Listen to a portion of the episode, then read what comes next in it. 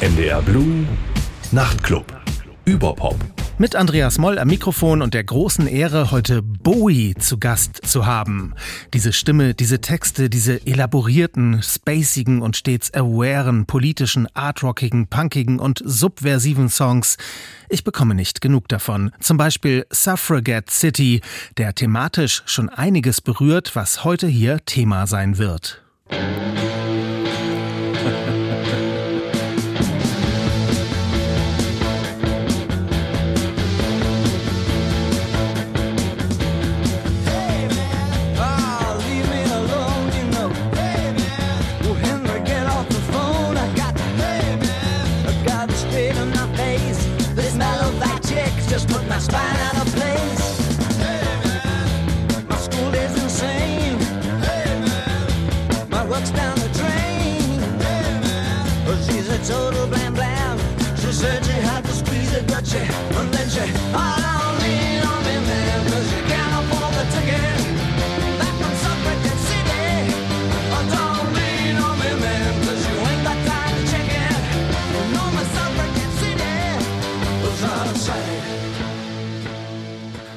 Suffragette City. In diesem jazzig-punkig angehauchten David Bowie-Song geht es um die Suffragetten, also um bedeutende feministische Stimmen und Persönlichkeiten, die Anfang des 20. Jahrhunderts in den USA und Großbritannien vor allem mit passivem Widerstand und mit Störungen offizieller Veranstaltungen bis hin zu Hungerstreiks für ein allgemeines Frauenwahlrecht eintraten. Übrigens Frauen aus dem eher bürgerlichen Spektrum.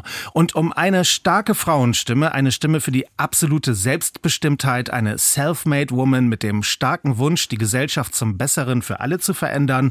Auch durch gesellschaftlich relevante Musik wird es auch hier im Nachtclub Überpop gehen, im Zusammenhang mit meinem Gast Bowie. Also zunächst mal Hi an dich hier im Nachtclub Überpop Studio Bowie. Hi, wunderschönen guten Abend. Bowie sitzt hier im Nachtclub-Studio mit mir. Kein zum Leben wiedererweckter Weltstar, sondern eben eine der Newcomerinnen des Jahres. Von der Vogue geadelte Wahlhamburgerin, Sängerin, Texterin, Musikerin, Komponistin, Videoartistin und Songschreiberin namens Bowie. Lösen wir also auf. Bowie, der Name, wie kommt's? Also, ich habe sehr, sehr lange überlegt, wie ich mich nennen möchte. Und ich wollte ganz, ganz klar einen Namen, der nichts mit meinem bürgerlichen Namen zu tun hat, weil der sehr, sehr süß klingt. Und ich bin schon blond und ich bin eine Frau. Und dann wird man so schnell natürlich in irgendeine Kaste geschoben. Und deswegen habe ich irgendwann, weil mir kein Name eingefallen ist und ich wirklich mich nicht entscheiden konnte, gesagt, ich nehme ein schottisches Wörterbuch und werde auf irgendeinen random Namen auf irgendeiner Seite tippen. Und den Namen nehme ich dann. Und das war Bowie. Und zwar, weil Bowie ja auch ein Name ist, der keinem Geschlecht zuzuordnen ist. Ne? Genau, ja. Und Bowie hat als Bowie sehr viel veröffentlicht in den vergangenen zwei, drei Jahren. Wir blicken und hören rein ins Bowie-Universum mit dem Track der aktuellen Single, die seit zwei Wochen ungefähr draußen ist und zu der ihr gestern, du bist mit deinem Partner nämlich hier, auch deinem künstlerischen Partner, zu dem ihr gestern ein Video gedreht habt und deshalb auch ein bisschen müde seid. Aber wir hören erst mal rein in den schönen Song Keeper.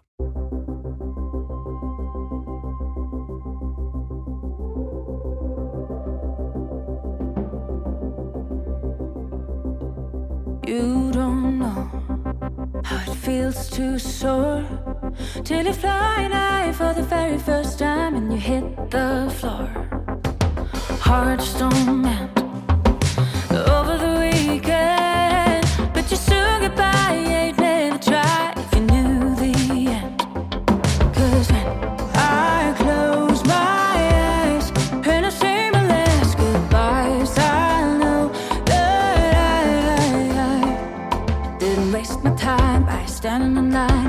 waiting for love to drop by.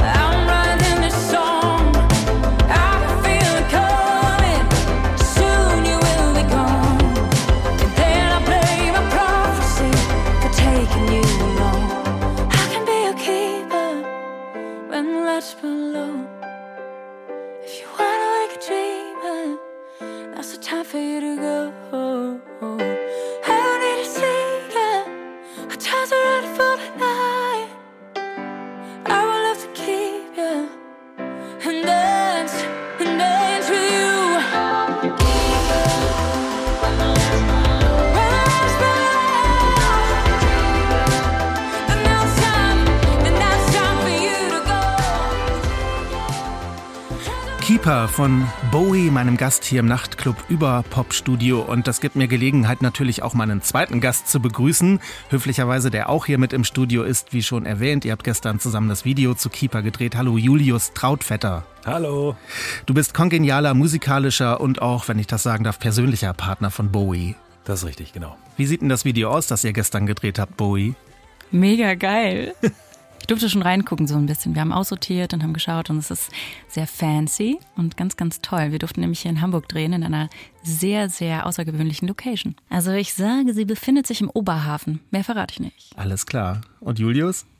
Ja, es war auf jeden Fall eine aufregende Nummer. Wir hatten sehr wenig Zeit und wir hatten, mussten uns in doppelter Geschwindigkeit bewegen, gefühlt. Es war total cool. Also wir haben ein super Team gehabt. Wieder, muss man sagen. Tatsächlich haben wir das Glück, mit unglaublich tollen Leuten zusammenzuarbeiten, die das mit ganz viel Leidenschaft machen, uns schon über mehrere Videos auch begleiten zum Teil. Und das ist krass. Das ist jedes Mal so ein, einmal so eine Ohrfeige äh, in den Alltag äh, geschnitten. Mega cool. Aber konzeptionell ist es halt so, dass ihr alles selbst macht. Ja, auf jeden Fall. Keeper von Bowie, worum geht es denn in Keeper? Was soll denn hier bewahrt werden?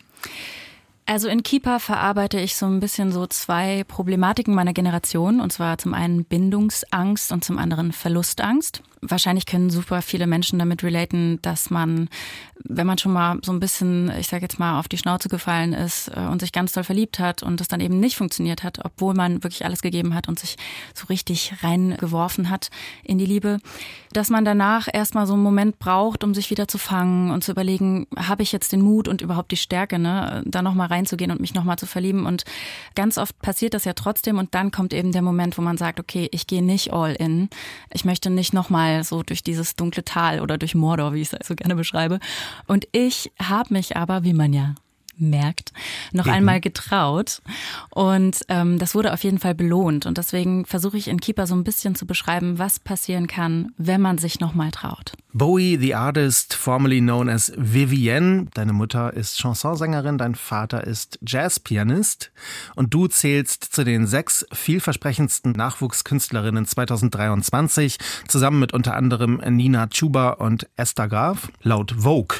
Und nun auch laut Nachtclub Überpop hier auf NDR Blue, denn du bringst als starke feminine und feministische Stimme so viele popdiskursive Themen mit, dass ich erstmal kurz durch die kommende Sendung teasern muss. Also, hier geht es mit Bowie unter anderem um das nächste Kapitel in ihrem Selbstbestimmungsgame. Es geht um Selbstbestimmung, Selbstinszenierung, Selbstlabeling, darum, sich musikalisch und videotechnisch selbst zu produzieren, das ganze Popbiz selbst zu gestalten. Das ist eine ganze Menge Arbeit. Und dann geht's um kluge Songarchitektur, um Text- und Tontektonik versus Spotifyability.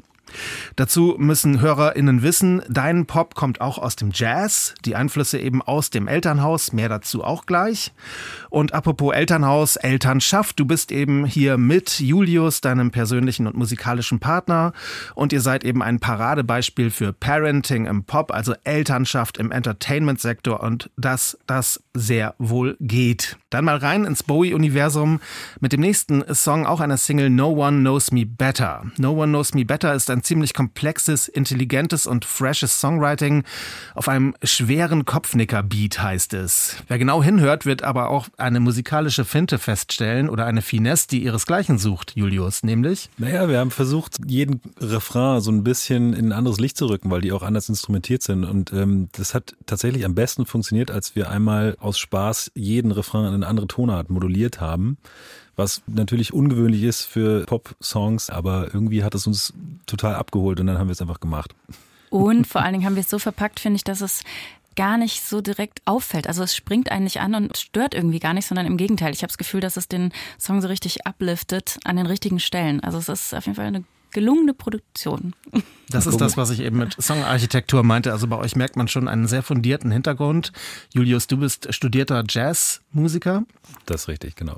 Und das hört man auch hier eben in No One Knows Me Better, auf dem ihr ja auch kooperiert wie immer. Everybody knows me so much better than I do.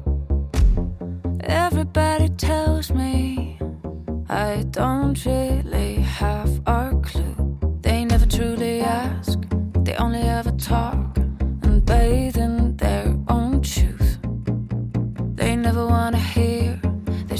so clear, like you.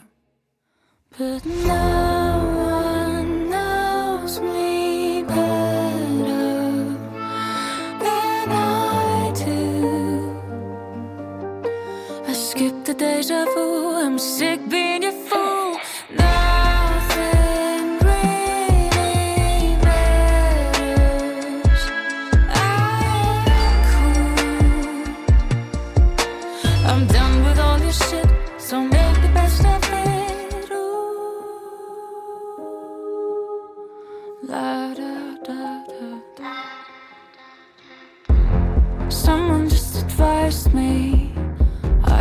Should change the way I feel. As if it were so easy to kill the rest of me that's real, but they never truly care. They only do compare. They joke on their own roots. They'd rather play it safe and spit an empty phrase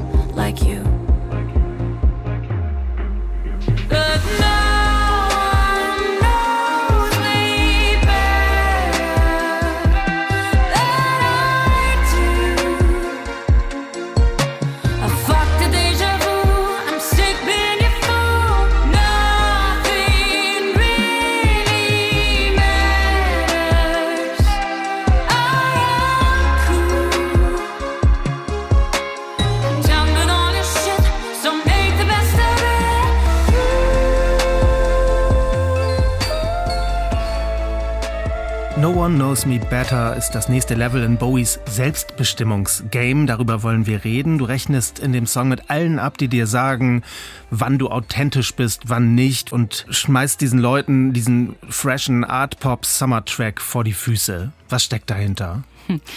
Ja, also ich finde, dass wir in unserer Gesellschaft ein Leben lang sehr, sehr schnell dazu neigen, Menschen in Kategorien einzuordnen und denen so einen Stempel aufzudrücken. Und das ist mir auch passiert.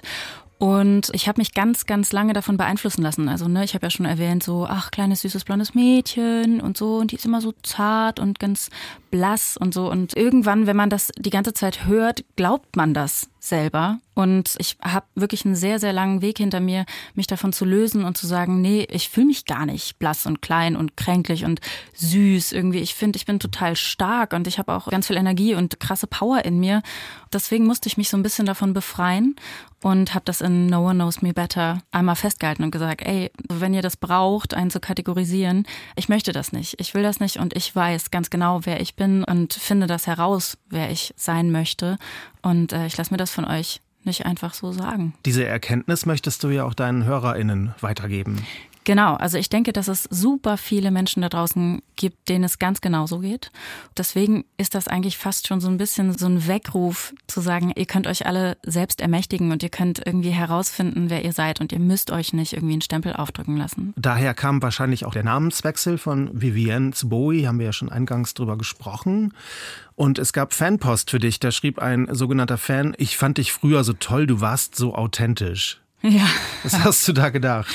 Oh, das ist so süß. Also ich finde es immer ganz schwierig, weil Menschen sind ja ständig auch im Wandel. Es ist nicht so, dass man irgendwie auf die Welt kommt und dann ist man fertig. So ist das bei mir auch. Und ich habe das Gefühl, dass wir auch da einfach viel zu schnell sind mit unserer Einschätzung. Und dort war es eben so, dass jemand die Musik, die ich gemacht habe und das Projekt eben sehr mochte und gedacht hat, er weiß ganz genau, wie ich ticke. Und jetzt hat sich natürlich im Rahmen des neuen Namens auch visuell ganz viel getan. Ich bin viel offener, ich bin viel frecher, ich traue mich mehr Und das äh, ist diesem Fan anscheinend aufgestoßen. Und ähm, ich finde das wichtig und fair, wenn das jemand äußert. Gleichzeitig muss ich aber sagen, dass es auch ein bisschen frech ist, so eine Erwartungshaltung an einen Künstler zu stellen. Und auch, ich kriege auch oft persönliche Nachrichten, in denen dann wirklich steht, boah, ey, du hast jetzt irgendwie die Haare geschnitten oder ähm, du bist jetzt plötzlich so überstylt oder keine Ahnung, also bist super freizügig, ich mochte dich früher viel mehr. Und da muss ich mir ganz ehrlich sagen, es ist schon echt auch teilweise ganz schön dreist, was das Internet mit uns gemacht hat, dass einfach irgendwelche random Menschen auf die Idee kommen, die sowas zu schreiben und auch denken, ne? Also früher warst du nicht so freizügig, jetzt bist du plötzlich freizügig, das fände ich kacke ähm, und dir das dann auch so irgendwie persönlich ins Gesicht klatschen wollen. Da muss man schon lernen, sich davon zu distanzieren und ich übe mich da drin. Das klingt auf jeden Fall nach einem intelligenten Pop-Konzept, extrem auch dem Zeitgeist entsprechend, mit Themen, die die Herzen deiner Generation, ich darf sagen, du bist 31, mhm. höher schlagen lassen. Doch anders als viele SelbstverwirklicherInnen ziehst du das Ganze dazu noch als dreifache Mutter durch in einer Patchwork-Familie, zusammen mit deinem kongenialen Partner, als Rockerbraut und Mutter, wie das mal Bernadette Hengst genannt hat. Wie machst du das? Also es hängt mit sehr, sehr, sehr viel Schlafmangel zusammen. Es hängt mit sehr viel offener Kommunikation den Kindern gegenüber zusammen und sehr viel Zeitmanagement. Es ist sehr, sehr stressig. Gleichzeitig ist es aber wirklich guter Stress, weil ich einfach sehr viel Zeit in meine Leidenschaft stecken kann, in meine Liebe zur Musik und ich glaube, das funktioniert auch nur, weil wir ein Umfeld haben, also wirklich mit Family und vor allen Dingen auch Freunden, die uns so unterstützen und mitmachen und wir beide jetzt auch nicht so diese konventionellen altmodischen Muster leben, vielleicht noch von früher, ne? Also wie das eben mal war, dass der Mann arbeiten geht und die Frau bleibt zu Hause und so, ne? Sondern wir teilen uns das auf jeden Fall gleich auf und es gibt auch Zeiten, in denen ich beispielsweise auf Tour bin und also jetzt den kompletten Sommer nur weg war und auf Festivals war. Da muss man sich eben dann so aufteilen, dass es funktioniert. Aber ihr seid doch zusammen auf Tour. Wir sind auch ganz viel zusammen auf Tour. Ich bin manchmal nebenbei auch alleine auf Tour, habe dann eben eine Schwester dabei oder so, die aufpasst auf das Baby. Julius, wie kann ich mir euer Leben im Hamburger Schanzenviertel vorstellen? Wie darf ich mir euer Leben mit drei Kids vorstellen im Showbusiness? Wir brauchen eine krass disziplinierte Absprache, so, sonst haut das nicht hin. So, ne? Wer holt wen ab, wann gehen wir wohin? Heute ist noch das, äh, wir müssen noch fertig machen bis, hier Mails beantworten, sonst läuft es nicht und so. Ne? Also wir sind eigentlich den ganzen Tag am Sprechen. Wir rufen uns gefühlt 20 Mal an, wenn ich im Studio bin oder irgendwas anderes ist. Die sind halt die ganze Zeit am Abstimmen und checken und Feintuning. Und ja, die Kids kommen dann nach Hause und dann gucken wir halt auch, dass wir wirklich auch noch mit den Zeit verbringen, was uns beiden, glaube ich, sehr, sehr wichtig ist, dass das nicht zu kurz kommt, ne? weil wenn, die haben ja Ganztagsschule, klar, Hamburg, und dann ist da nicht mehr so viel dran am Tag. Ne? Und dann muss man halt auch schon eigentlich irgendwie die ein, zwei Stunden nutzen, dann ist Essen, Bett, dann geht's weiter mit Arbeit. Also wir stecken einfach wirklich jede Millisekunde unseres Tages in unsere Family und unser Projekt. Wie herausfordernd und wie außergewöhnlich ist das eigentlich? Du hast mir mal erzählt, Bowie, wie andere Musikerinnen darüber denken. Das stimmt. Also es ist tatsächlich leider immer noch sehr außergewöhnlich, dass beispielsweise ich eben ein paar Wochen nach der Geburt von unserem acht Monate alten Baby jetzt wieder auf Tour gegangen bin. Ich muss sagen, ich finde es auf der einen Seite natürlich schön, wie viele Frauen und Männer sich daraufhin bei mir gemeldet haben und gesagt haben, ey krass, wie machst du das? Ist das nicht super stressig und wie sieht das ganz konkret aus? Ne? Also du nimmst das Kind mit in den Nightliner. Was bedeutet das? Funktioniert das überhaupt und so? Ne? Wo schläft der? Gleichzeitig ist es natürlich auch eine ganz schöne Herausforderung, und ich finde, es ist ein bisschen schade und erschreckend, wie wenige Frauen und auch Männer, es gibt ja auch Musiker, die gerne ihre Kinder, die beispielsweise nicht gestillt werden, gerne mitnehmen wollen würden und das zum Beispiel noch weniger üblich ist als bei den Frauen. Da hat man immer noch so ein bisschen dieses Argument, die stillen ja, die müssen das Baby mitnehmen. Und in der heutigen Welt ist es natürlich auch so, dass auch ganz viele Frauen relativ schnell nach der Geburt wieder arbeiten wollen, vielleicht nicht stillen oder nicht stillen können und äh, die Männer natürlich auf Tour gehen wollen. Und wer passt dann auf das Baby auf? Ne? Also ich fand's schön und erschreckend zugleich, wie viele sich gemeldet haben und wirklich gesagt haben, hey, erzähl mal so ein bisschen, plauder mal aus dem Nähkästchen. Wie läuft das ganz konkret? Kannst du von Kolleginnen erzählen, die sich bewusst gegen Kinder entscheiden, pro Karriere, wie man so sagt? Auf jeden Fall. Also dieses Gerücht, dass man als Frau raus ist, sage ich jetzt mal in Anführungszeichen, aus dem Business, das hält sich echt sehr hartnäckig. Es ist immer noch so, dass ganz viele Frauen mir sagen, ich hätte eigentlich gerne Kinder und ich traue es mich einfach nicht. Und ich habe das selber erlebt Anfang 20, als ich mit dem ersten Kind schwanger war, dass super viele Männer in meinem Umfeld und die meinen das ja nicht böse oder so, einfach so flapsig gesagt haben, ach so, du kriegst ja jetzt ein Kind, du bist ja jetzt erstmal raus. Und das ist halt echt eine Aussage, die dich erstmal total niederbrezelt als freiberufliche Musikerin, ja, wenn du sowas hörst, weil natürlich du in Gedanken erstmal für die anderen anscheinend raus bist was du ja gar nicht bist. Also natürlich hast du viel zu tun, ne? du kümmerst dich um das Baby, teilst dir das wahrscheinlich mit deinem Partner und dann ruft dich aber keiner mehr an, weil alle denken, du willst nicht oder du machst das ja nicht. Und das steht gar nicht zur Debatte. Ich wurde nicht gefragt, sondern das wird dir so hingeklatscht und du musst dann erstmal rudern und sagen, äh, nee, nee, ihr könnt mich schon noch anrufen. Die meisten können sich das gar nicht vorstellen. Und deswegen ist mir das so, so wichtig, dass ganz vielen jungen Frauen, wenn sie Kinder kriegen möchten, zu sagen, das geht, traut euch, habt den Mut, ihr habt diese Stärke in euch und ihr könnt das auf jeden Fall schaffen. Und deswegen bin ich so, so gerne einfach ein Vorbild und trage das auch wirklich nur deshalb an die Öffentlichkeit, weil ich sonst wirklich die Kids komplett raushalten würde. Da fragt man sich doch auch, ob ein Popstar, ob nun weiblich oder männlich, nicht immer auch eine Projektionsfläche ist. Man kennt ja so ein bisschen seine Follower, man weiß, wer hört die Musik und wenn man dann als weiblicher Act sieht, es sind auch total viele Männer mit dabei, dann gibt es natürlich in deinem Umfeld, wenn du mit Promotion-Partnern oder so zusammenarbeitest, immer noch Leute, die dir davon abraten, beispielsweise das nach außen zu tragen, dass du Kids hast oder auch irgendwie vergeben bist oder so. Und ich finde das echt super altmodisch und ganz großen Quatsch, weil es einfach immer noch so ist, und ich denke, da spreche ich wirklich für die Mehrheit der Gesellschaft, dass man auch Menschen toll finden kann, selbst wenn man vergeben ist. Das heißt nicht, dass man einen Crush auf die hat oder dass man jetzt irgendwie sich vorstellt, mit denen zusammenzukommen oder so. Aber es gibt so viele wundervolle Menschen da draußen und manchmal ist man einfach von denen total inspiriert, findet die toll. Und ob die jetzt vergeben sind oder nicht, ist doch dann total egal. Also wenn wir auf der Straße jemanden sehen, der an uns vorbeiläuft und wir finden den oder die toll und attraktiv, wissen wir doch in dem Moment auch gar nicht, ob die vielleicht verheiratet sind. Und das bleibt dann eben einfach und das ist doch schön und so kann man es doch auch einfach nehmen. Wir hören zum Thema Elternschaft im Pop einen Song, der nichts mit Stillen zu tun hat, aber sinnbildlich ja auch sehr viel ausdrückt, nämlich Milk Me. I know you are hurt from your mouth. People don't change, they just learn to hide out. I know you have seen it in your eyes. Once you're hooked, you're a crook in disguise. Oh, oh, if you want him heavy.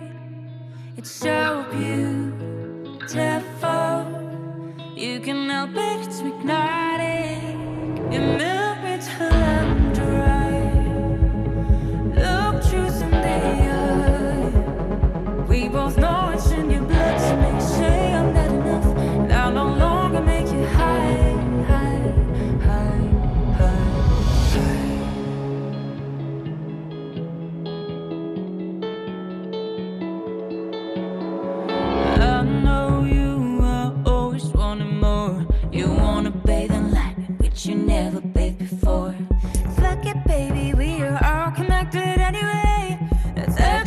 spread our seeds.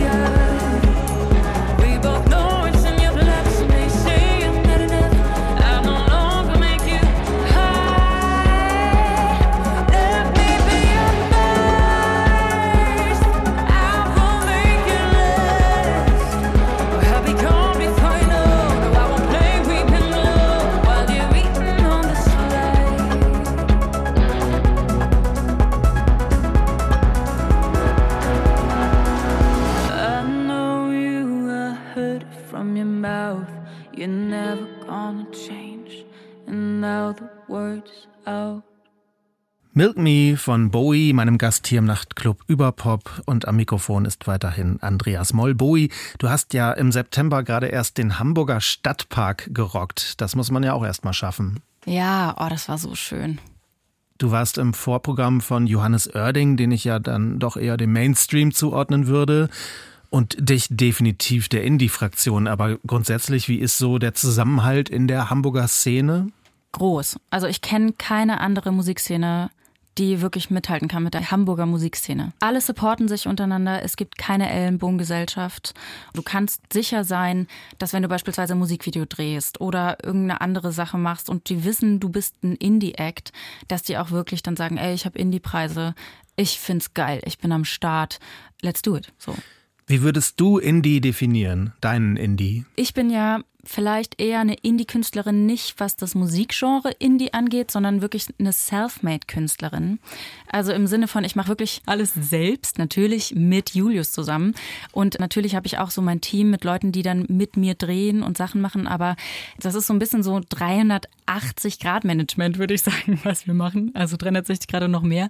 Und bei uns laufen einfach die Fäden zusammen. Und das bedeutet wirklich, du musst von den Texten über die Fotos, über die Grafik, dann die eigenen Musikvideos, alles, ne? Also auch selber produzieren, alles komplett alleine schreiben. Das läuft einfach alles bei uns zusammen und das macht unser Indie auf jeden Fall aus. Ansonsten würde ich sogar sagen, dass es eher Art Pop ist und es bedient sich so ein bisschen dem Mainstream trotzdem und ist aber eben trotzdem auch Indie auf eine Art, weil es sich auch anderen Genres bedient. Und inwiefern hast du all das auch im Popkurs gelernt, den du an der Hochschule für Musik und Theater in Hamburg belegt hast? Also der Popkurs war so ein bisschen der Grundstein, der in meinem Leben direkt nach dem Abi gelegt wurde und mir den Mut und die Stärke überhaupt gegeben hat, das alles self-made zu machen. Ähm, also ihr müsst euch vorstellen, man wird da wirklich auf so einen Haufen geschmissen mit ganz vielen tollen, krassen MusikerInnen dann macht man einfach und probt wirklich von morgens um neun bis morgens um vier. Dann geht man was trinken und dann probt man wieder. Und das ist einfach so inspirierend gewesen und schön, auch diese ganzen sozialen Kontakte, die man dort knüpft und ganz viele Menschen, die du wirklich aus dem Business auch kennenlernst und die dich danach einfach auf dem Schirm haben. Ich würde sagen, das hilft, sich musikalisch erstens auszutoben und auch so den Mut zu haben, das zu machen, was man fühlt und was man mag. Und deswegen war das unheimlich wertvoll. Und Julius, du und Bowie, ihr habt euch auch in diesem Popkurs kennengelernt? Ja, aber wir haben damals nichts voneinander wissen wollen. Das war irgendwie ganz lustig. Wir haben halt auch einmal versucht, irgendwie einen Song zu schreiben zusammen, saßen im Raum und ich muss wohl, also der Legende nach, irgendwas so in der Richtung gesagt haben wie, nee, lass mal lassen, das, das passt irgendwie nicht. Ich glaube, wir wollen verschiedene Sachen oder so. Und dann sind wir erst jahrelang erstmal völlig künstlerisch getrennte Wege gegangen, sind uns natürlich hier und da über den Weg gelaufen, aber so richtig geknallt hat es dann echt Jahre später erst. Okay, und wie kann ich mir eure musikalische Kooperation vorstellen? Bowie, du schreibst alles selbst, aber Julius, wie kommst du da ins Spiel? Genau, also tatsächlich finde ich das sehr bemerkenswert, was von Bowie selbst alles kommt. Sozusagen, ich bin ja eigentlich gewohnt als Produzent und auch Writer so sehr viel Support zu leisten, auch so writingmäßig immer wieder mit Einfluss zu nehmen. Und bei ihr kommt halt immer so eine so eine Schrankwand erstmal so komplex Songwriting, Text, alles fertig mit Bridge, mit Ending, Intro und einer Vision, wie das Ganze im Video aussehen soll. Also ne, da, hier, bitteschön, ich habe einen neuen Song geschrieben, alles fertig. Und dann bin ich nur noch sozusagen der Orchestrierer, wenn du so willst. Ne? Also ich fange dann an, okay, Soundgewandt und dann ist es wirklich eine sehr, sehr fertige ähm, Vision, die, die sie hat. Und ihr seid beide auch beste Beispiele dafür, dass der Pop-Standort Hamburg oder auch der Indie-Standort Hamburg oder Musikstandort Hamburg immer noch auch eine Strahlkraft hat. Man hat ja oft den Eindruck, oder ich hatte in den vergangenen Jahren, Jahrzehnten eigentlich oft den Eindruck, es wandert praktisch alles nach Berlin ab, was im Musikbusiness unterwegs ist. Aber ihr habt gerade von der Szene hier gesprochen, die durchaus wieder da ist oder immer noch da ist. Und ihr seid beide eben Beispiele dafür, dass Leute bewusst nach Hamburg kommen, um Musikerinnen und Musiker zu werden. Julius, vielleicht mal ein Satz zu dir. Du kommst aus Weimar. Genau, ich, ich habe in Weimar studiert, genau komme aus einem Dorf da in Thüringen, genau, aber ja. Wie hat dich die dortige Musikszene, die ja auch sehr vielfältig ist, wie hat die dich geprägt? Thüringen ist ja jetzt nicht gerade bekannt für die virtuose Musiklandschaft und das große, die große Spielwiese, aber es gibt halt so Inseln und Weimar ist eine davon. Weimar und Erfurt, so eigentlich so diese Achse, kann man sagen, äh, hat viel bewegt. Es gab den Zughafen damals mit Clouseau und, und so weiter. Es gab natürlich diese ganze Aline Cohn-Blase. Für meinen Geschmack war das damals eine krasse Ausprobierphase. Also alle haben so alles gemacht, was sie wollten. Alles war unglaublich indie. Wir hatten ganz viel Kontakt zur Bauhaus-Uni, wo sowieso jeder in so einem krassen Tunnel einfach unterwegs ist, was so seine Kunst angeht. Also da war auch vollkommen egal, inwiefern das irgendwann mal wirtschaftlich wird oder ob man das damit irgendwann mal Geld verdienen darf. Das war so komplett ausgeklammert. Und dadurch waren alle so, so frei davon, einfach, dass man jetzt davon leben müsse und so. Das fällt natürlich auch dann irgendwann auf die Füße so. Nicht alle haben da auch irgendwie das geschafft. Aber das war halt für die Kunst und die Entwicklung der eigenen Sprache so unglaublich geil. Und seit wann bist du in Hamburg? Uh, warte mal. 2013. Muss, ne? Genau, 2013. Und Bowie, du bist nach Hamburg gekommen, wann? 2012. Und zwar aus einer Gegend, die die wenigsten hier im Norden zuordnen können, wahrscheinlich aus dem Odenwald. Richtig. Erzähl mal, wo ist das und wie äh, lebt es sich da? Der Odenwald liegt hinter der Bergstraße zwischen Darmstadt, Mannheim und Heidelberg. Da gibt's echt nichts, aber ganz viel wunderschöne Natur. Und ich komme wirklich aus einem Dorf mit ein paar Kühen und ganz, ganz wenig Menschen. Und deine Mutter ist Chansonsängerin, dein Vater ist Jazzpianist. Wie hat dich das geprägt? Also ihr müsst euch vorstellen, das war noch so ein bisschen in den 90ern dieses Showbusiness, dass man um 12 Uhr dann in so einem krassen Paillettenkleid mit einer Federboa, hardcore geschminkt, irgendwie mit einem Spotlight auf die Bühne gerufen wurde und dann hat sie da Conference gemacht und ähm, anderthalb Stunden ihre Show abgezogen. Ich war als kleines Mädchen immer überall mit dabei, durfte hinter dem Curtain stehen und sie von der Seite bewundern. Und das war einfach für mich super magisch zu sehen, wie sie es schafft, mit ihrer Präsenz und mit ihrer Performance die Menschen so zu verzaubern. Das hat man einfach in den Augen gesehen. Ähm, Genau, insofern war das für mich ein riesengroßes Vorbild und hat mich unheimlich doll geprägt. Genauso wie mein Vater, der einfach sein ganzes Leben für die Musik gegeben hat und immer noch gibt und das auch wirklich tagtäglich einfach lebt. Das hat mich so inspiriert und ich wollte einfach dieses Leben leben, was sie auch leben. Und wie klingt das durch in deiner Musik? Also ich habe mein ganzes Leben von vornherein bis von morgens bis abends ähm, meistens Jazz und Beatles gehört. Das hört man auf jeden Fall total. Also man hört das im Songwriting. Ich sage immer so gerne im Jazz ist einfach alles erlaubt. Und das habe ich mir wirklich auch in meiner Art Popmusik zu Herzen genommen und gesagt, okay, ich möchte einfach alles machen, was sich für mich gut anfühlt. Und das mache ich auch. Ja, die Strukturen deiner Songs stehen eben für viel Komplexeres als die simple Spotifyability. Beschreib doch mal, wie komplex du beim Komponieren vorgehst. Ich muss fairerweise sagen, dass ich mich gar nicht hinsetze und mir jetzt überlege, dass das ganz komplex klingen soll, sondern ich glaube, dass das intrinsisch einfach passiert bei mir, weil ich so viel mit dieser Musik konfrontiert wurde in meiner Kindheit. Das heißt, ich äh, habe das sozusagen schon so ein bisschen in mir drin und wenn ich mich ans Klavier setze oder meistens sitze ich im Auto und es kommt eine Idee, eine Melodie, dann mache ich das erstmal ohne Instrument dann setze ich mich an das Instrument und spiele dazu, weil ich die Chords schon im Kopf gehört habe. Und dann passiert das einfach so. Und äh, wenn ich mir das dann anhöre, dann merke ich, ups, da ist so ein Schrägi jetzt reingerutscht, ne? so ein bisschen dissonant, was wahrscheinlich bei anderen Künstlern jetzt irgendwie rausfliegen würde. Und ich sage aber dann, nee, ich finde das schön, das bleibt drin. Warum gehst du im Streaming-Zeitalter so ein kompositorisches Wagnis ein? Da wo doch alles so glatt gezogen und ohne Intro und schnell auf den Punkt ist und so weiter? Weil ich glaube, dass es auf jeden Fall Menschen da draußen gibt, denen das gefällt. Und ich glaube, dass manchmal wahrscheinlich die großen Labels oder die Menschen, die vielleicht auch jetzt diese Editorial Playlists in Spotify bestücken, der Gesellschaft vielleicht ein bisschen zu wenig zutrauen. Und ich glaube, dass diese Vielfältigkeit in der Musik uns auf jeden Fall gut tut. Und ich mag das selber einfach und höre auch sehr viele KünstlerInnen, die beispielsweise jetzt weltweit auf einem ganz anderen Spotify-Ranking liegen als hier jetzt in Deutschland. Und ich glaube, dass das voll möglich ist und dass das viele Menschen auch schön finden würden, wenn sie es vielleicht mehr hören könnten. Ja, und diese Jazz-Einflüsse, wenn man so will, die höre ich auch auf diesem langen Klavier-Intro, das Julius gespielt hat im Song Liar. Ja, ist, witzigerweise hast du dir den Song rausgesucht, wo ich mit den größten Einfluss nehmen durfte. Ich, ähm, der Song war quasi fertig so mit Strophe, Chorus und so weiter und ähm, dann habe ich gesagt, komm, das äh, schreit doch irgendwie nach so einem verführerischen Klavierpart. Und ähm, den habe ich mir komplett ausdenken dürfen und er ist auch in der, in der, letzten, in der Endversion gelandet, äh, dankenswerterweise. Genau. Aber ja, keine Ahnung, ich habe den dann beisteuern dürfen.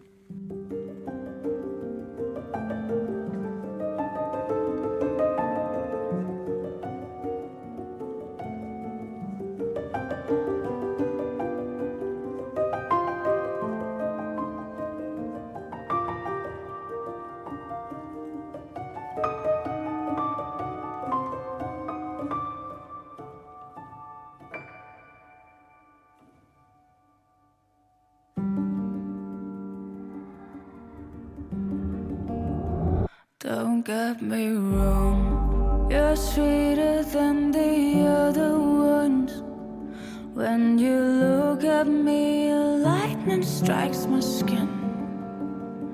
I feel your hunger, baby, and I'm giving in. As long as none of us are starving, we both win. Honestly, I'm stripping, tripping, trying to be true. Tiger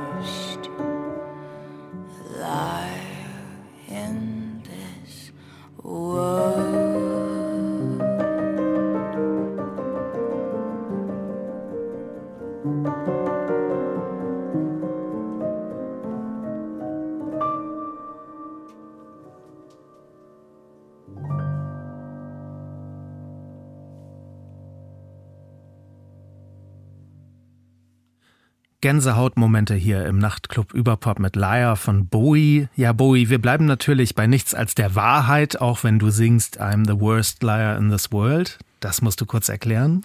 Äh, Ich singe ja erst I'm the best liar in this world, ähm, also der beste Lügner. Und ähm, das hat einfach damit zu tun, dass man in diesem Showbusiness fast schon dazu genötigt wird, äh, zu übertreiben und zu lügen und zu erzählen, wie geil und krass alles immer ist. Und ich hatte so die Schnauze voll davon und habe gedacht, nee Leute, ey, sorry, manchmal läuft's halt echt gar nicht gut und es ist sehr wichtig, dass wir darüber reden.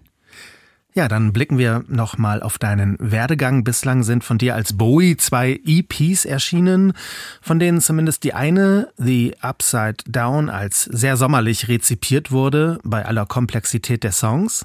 Und die zweite EP, The Right Way Up, die erst am 3. November erscheint. Wie glaubst du, wird die wahrgenommen?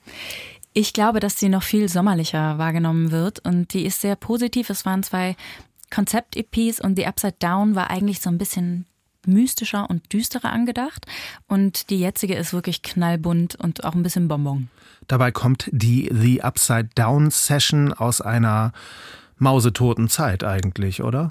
Das stimmt, ja. Und zwar muss ich dazu sagen, dass wir dieses ganze Projekt überhaupt erst hochgezogen haben während Corona, was eine super schlechte Idee war, weil während Corona die äh, Musiklandschaft einfach tot war und sich ja immer noch nicht davon erholt hat. Und gleichzeitig ähm, war das aber ein bisschen auch ein Segen für uns, weil wir in der Zeit eine Session gedreht haben, eine Live-Session mit einem riesengroßen, dafür eigens ins Leben gerufene Orchester, also Electronic Orchester mit wirklich mehreren E-Gitarren, mehreren Drums, äh, Brass Section mit Streichern und ne und wir haben überlegt ähm, damals, dass wir das so richtig opulent auffahren möchten und haben das inszeniert wirklich, also wie so ein kleines Musical kann man fast sagen. Und ähm, diese Session hätte uns eigentlich mehrere hunderttausend Euro gekostet, die wir natürlich nicht hatten oder haben und für die auch kein Label der Welt so viel Geld ausgegeben hätte. Es war aber so, dass wirklich super viele MusikerInnen und KünstlerInnen zu Hause saßen und nichts zu tun hatten. Und deswegen äh, haben wir die angefragt und haben gesagt, hier, wir haben was total krasses vor. Ähm, habt ihr Lust, euch daran zu beteiligen? Und alle waren so, ja, bitte. Also alle waren total craving unterwegs und haben gesagt, bitte gib uns irgendeinen Purpose, wir wollen mitmachen. Und dadurch hat es dann funktioniert, dass wir so eine opulente, kreative und große Session auf die Beine stellen durften einfach bei youtube.com slash Bowies World eingeben und dann wird man quasi direkt schon darauf stoßen. Und wie habt ihr all das trotz der Maßnahmen umsetzen können? Wir hatten sehr, sehr großes Glück, weil wir, das sage ich jetzt einfach so, wie es war, bei der Stadt angefragt haben, ob es die Möglichkeit gibt, irgendeine Förderung zu bekommen für beispielsweise PCR-Tests. Die sind ja sehr, sehr teuer. Ähm, wir haben dann eine Förderung bekommen und konnten wirklich alle PCR testen lassen, weil du ja normalerweise, wenn du ich sag mal, dich bewegst und schon ein bisschen geschwitzt hast damals oder auch singen wolltest und keine Maske tragen konntest, hätte das alles schon gar nicht funktioniert. Das heißt, also wir hatten sehr, sehr, sehr viel Unterstützung. Wir hatten Unterstützung von Peter Pane, die uns ein Catering gesponsert haben, ein veganes für mehrere Tage. Wir hatten so viel Unterstützung von ganz großen Technikfirmen, denen es ja selber gar nicht so gut ging zu der Zeit. Und deswegen konnten wir das alles überhaupt erst umsetzen. Und so ist auch ohne Geld ein sehr reicher Sound entstanden, zum Beispiel hörbar in dem Song XO, der mich regelrecht umhaut. Und da hören wir jetzt mal rein. Eine Live-Aufnahme.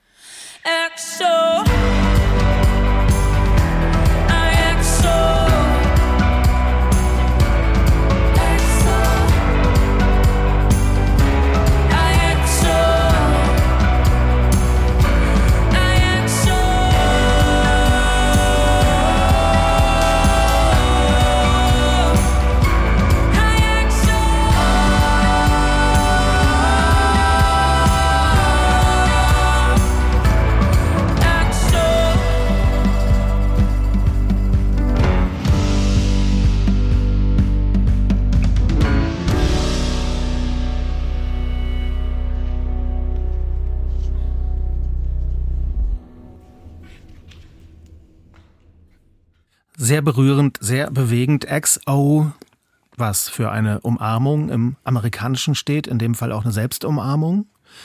Live-Pop-Session aus der Pandemiezeit, Bowie. Genau.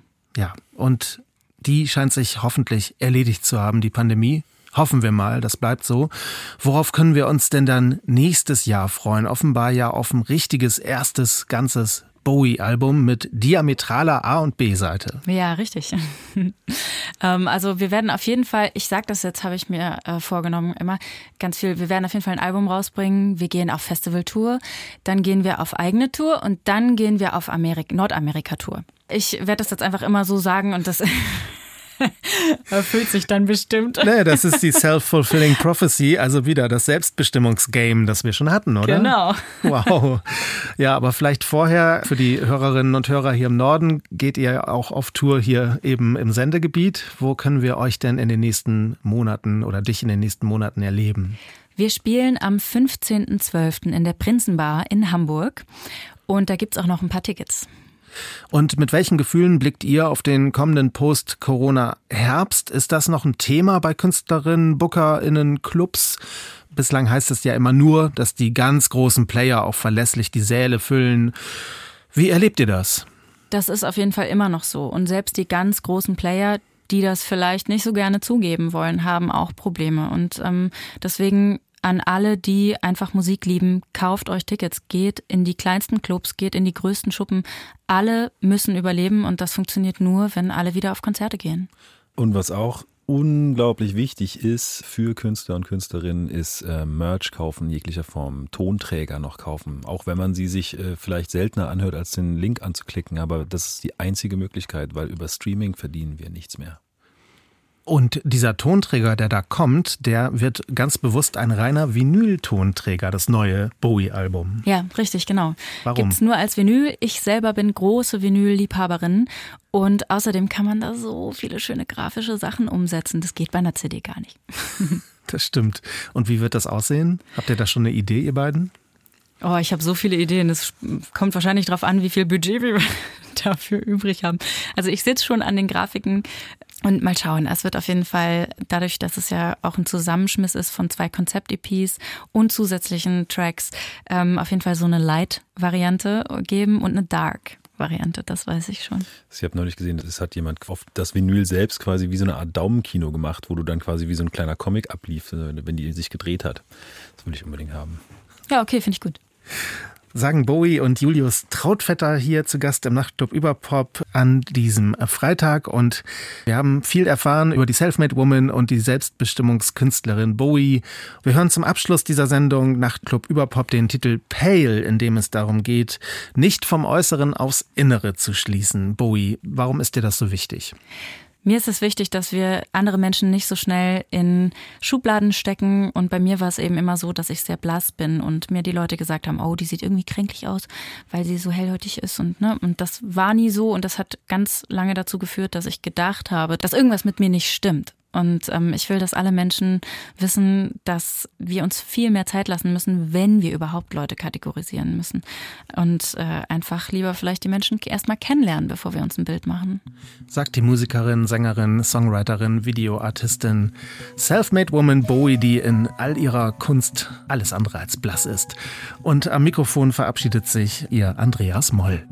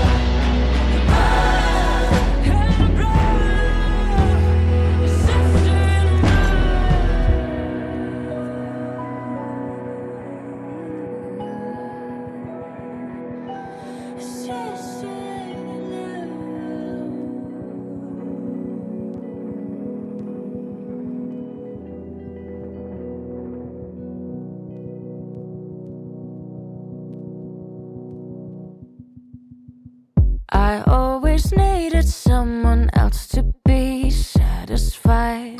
I couldn't sleep without the help of someone's lullaby.